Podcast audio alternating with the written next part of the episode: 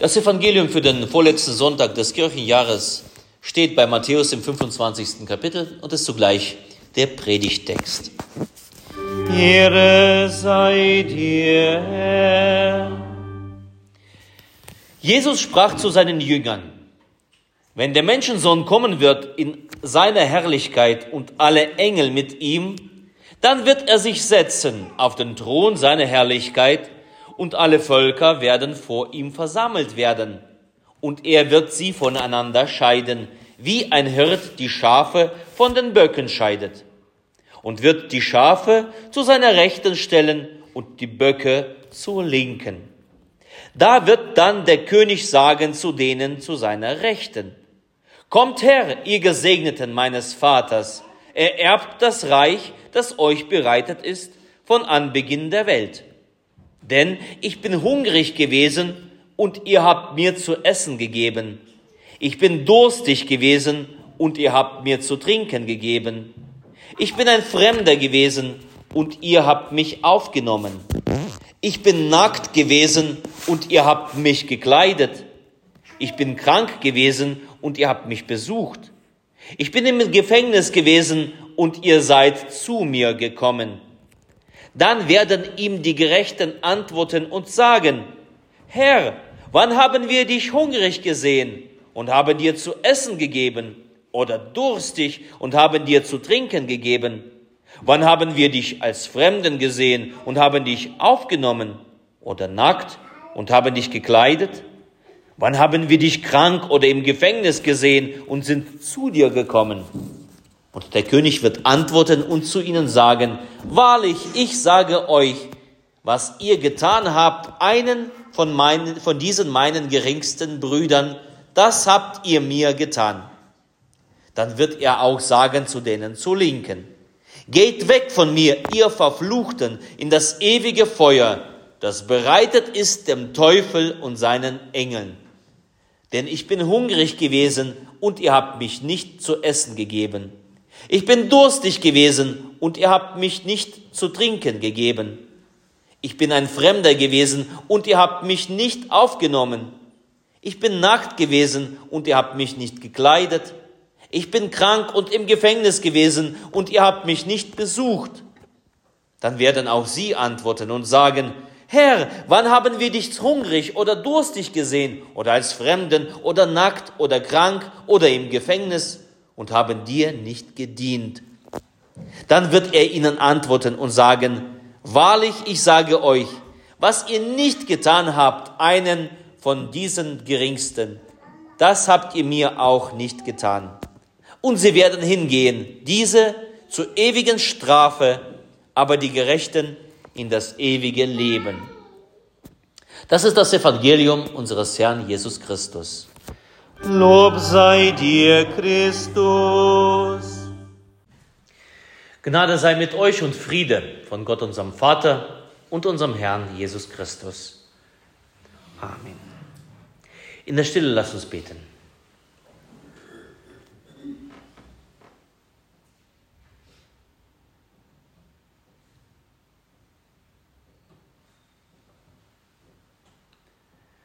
Herr, dein Wort aus meines Fußes leuchte und dein Licht auf meinem Wege. Amen. Ich habe meine Predigt genannt, wo wirst du stehen? Jeden Morgen aufs Neue klingelt unser Wecker in aller Frühe und reißt uns aus dem sicheren und tiefen Schlaf. Ich denke, das ist bei euch ähnlich. Ich stehe dann auf, gehe durch die Zimmer, wecke unsere Jungs. Guten Morgen, es ist Zeit zum Aufstehen. Meine Stimme in der Wohnung, sie halt, halt sich wieder während ich durch die Zimmer gehe, das Licht anknipse.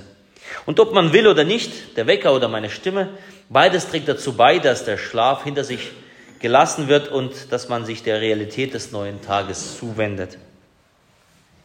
Ihr Lieben, jedes Jahr aufs Neue, am Ende des Kirchenjahres, erklingt dieser Bibeltext wie dieser eine Wecker, der uns wecken möchte. Der Matthäus-Text, äh, Matthäus 25, ein Wecker, am Ende des Kirchenjahres. Das Gleichnis von den Schafen und den Böcken zur Rechten und Linken des Königs, des Richters und des Hirten. Jedes Jahr aufs Neue wirkt dieser Bibeltext, wie gesagt, wie dieser Wecker, der dazu beiträgt, sich der Realität des jüngsten Gerichtes zu stellen. Das kann man sich überhaupt gar nicht vorstellen, wie das sein wird am jüngsten Gericht. Und darum schieben wir das so ein bisschen weg, dieses Thema, wollen gar nicht so groß darüber sprechen, nachdenken. Aber er ist eine Realität, von der die Bibel berichtet, von der Jesus berichtet. Wie wird das sein, wenn Jesus wiederkommt in großer Herrlichkeit mit Wolken des Himmels und seine Engel mit ihm? Wie wird das sein, wenn die alle Naturgesetze ins Wanken kommen, wenn überirdische Posaunen erschallen und die Toten ihre Gräber verlassen werden? Wie sieht es dort aus vor diesem Thron des himmlischen Christus, vor dem wir alle uns zu verantworten haben im jüngsten Gericht? Wie können wir uns das, wir können uns gar nicht das vorstellen.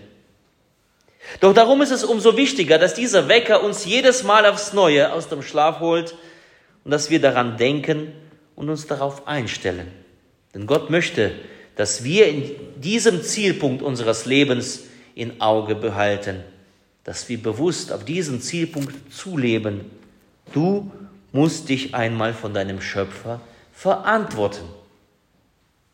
Der Wecker am Ende des Kirchenjahres, Matthäus 25. Und Jesus macht es da anschaulich. Er führt mit Bildern und Vergleichen aus der Welt der Menschen vor Augen, was im jüngsten Gerichts geschehen wird. Uns ist ja dieses Bild irgendwie nicht so vertraut. Wir kennen gar nicht äh, die Hirten und Herden und Könige und, und, und, und Richter. Das ist, das, das, das ist nicht unser Alltag. Aber damals die Menschen aus der damaligen Gesellschaft, als Jesus das gesprochen hat, die haben das sofort verstanden. Das, was da geschehen wird, sie haben es verstanden, was geschehen wird. Jesus ist, wenn er davon berichtet, von dem Hirten und Schafen und Böcken.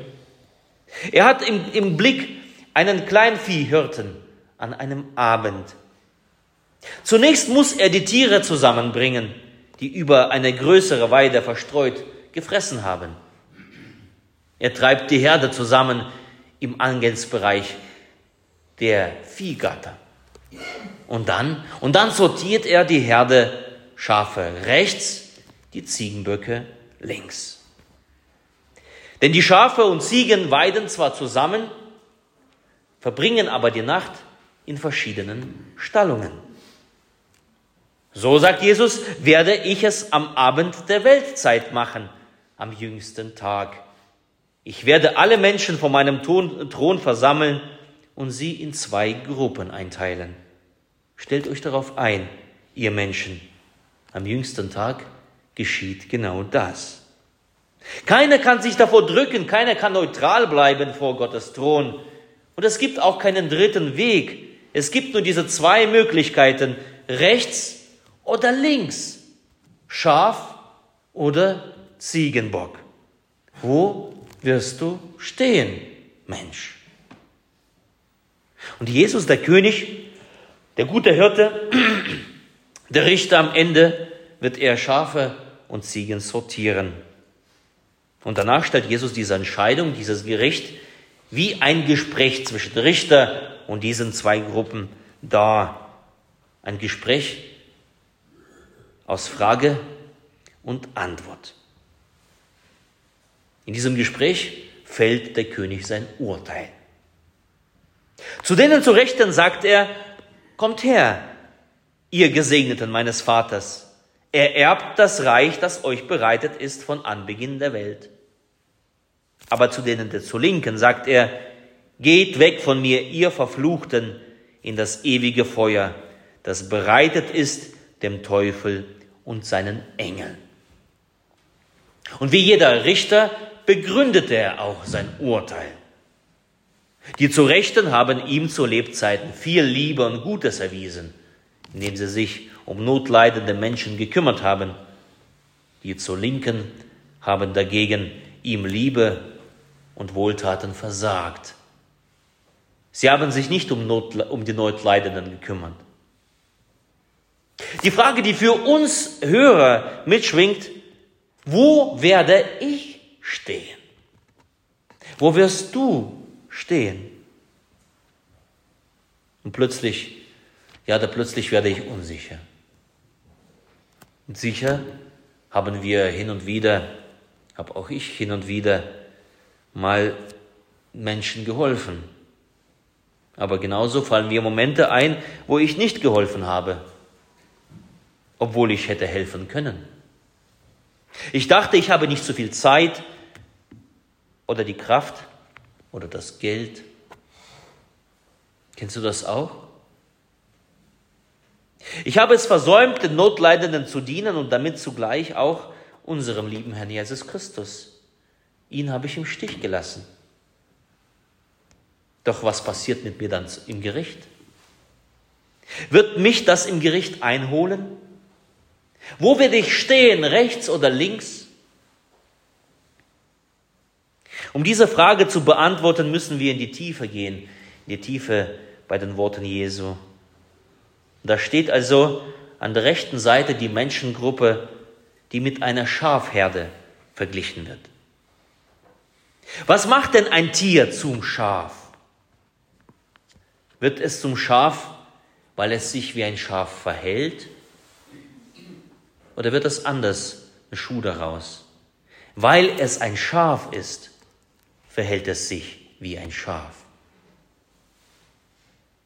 Wie wird man so ein Schaf? Im Psalm 100 steht es ganz deutlich, dass Gott uns zu Schafen seiner Weide gemacht hat, nicht wir selbst. Nicht du bist es, der durch deine Werke und Taten dich zum Schaf gemacht hat, sondern der Herr selbst zu dem Schafen seiner Weide. Gesegnete meines Vaters, die zu seiner Rechten, ihnen gehört das Himmelreich von Anbeginn der Welt. Da merken wir es, es ist Gottes Entscheidung. Es ist sein Geschenk, wenn wir im Gericht einst zu Rechten Christi stehen werden und als Schafe befunden werden. Auserwählte nennt die Bibel all diejenigen, die durch Jesus zu Gott gehören. Und Gott, Gott allein hat schon von Ewigkeit her beschlossen, dass wir als seine Kinder in sein Reich kommen sollen. Gott ist es, der uns zu seinen Schafen gemacht hat. Die Nächstenliebe und der Einsatz für Notleidende zeigen einfach, wer ein Schaf geworden ist, verhält sich dann auch wie ein Schaf. Wer ein Kind Gottes geworden ist, der verhält sich wie ein Gotteskind. Wer Gott, von Gott mit Liebe beschenkt wurde, der schenkt selbst Liebe weiter. Wer durch Jesus Christus erlöst wurde, der nennt ihn der Herr, ist mein Hirte und dient ihm nach seinen Kräften. Also die Urteilsbegründung des Herrn Jesus Christus macht einfach kenntlich, dass es sich um Gottes auserwählte Menschen handelt, die da zu seiner Rechten stehen. Die Werke, die guten Taten an sich qualifizieren diejenigen dazu, nicht rechts zu stehen. Aber an ihrem liebevollen Verhalten wird deutlich, die da dort stehen, das sind Kinder Gottes. Und wo wir nicht geliebt und gehofft haben, was ist denn dann? Nun, wir sind Menschen. Ich habe nicht immer geliebt. Ich habe nicht immer geholfen. Aber ich vertraue darauf, dass Jesus Christus längst am Kreuz alles abgebüßt hat, was ich falsch gemacht habe, was ich versäumt habe. Dass er in der Wasser der Taufe alles abgewaschen hat, was mich vor ihm nicht dastehen lässt. Er hat uns alles vergeben. Diese Sünden holen uns am jüngsten Tage nicht mehr ein. Das ist meine Gewissheit.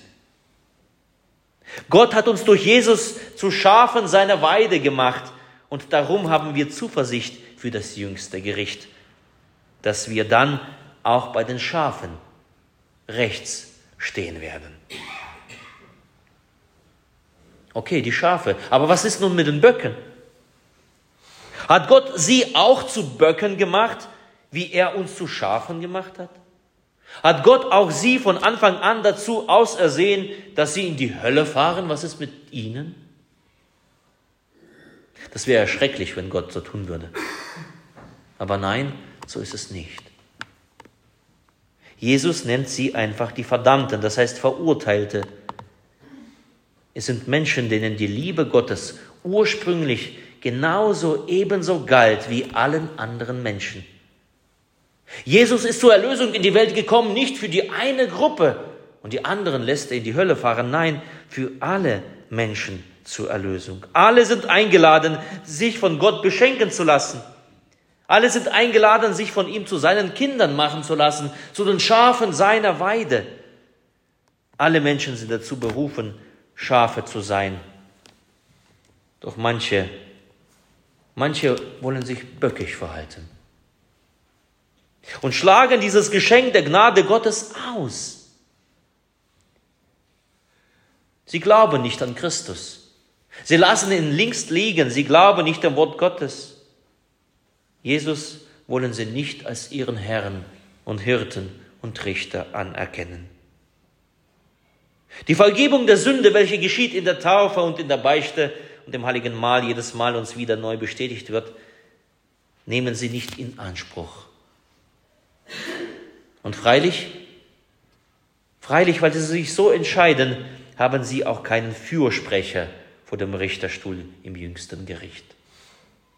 Die Versuche, sich mit der eigenen, eigenen, der einen oder anderen guten Tat zu retten, reichen da nicht aus. Da bedarf es schon mehr.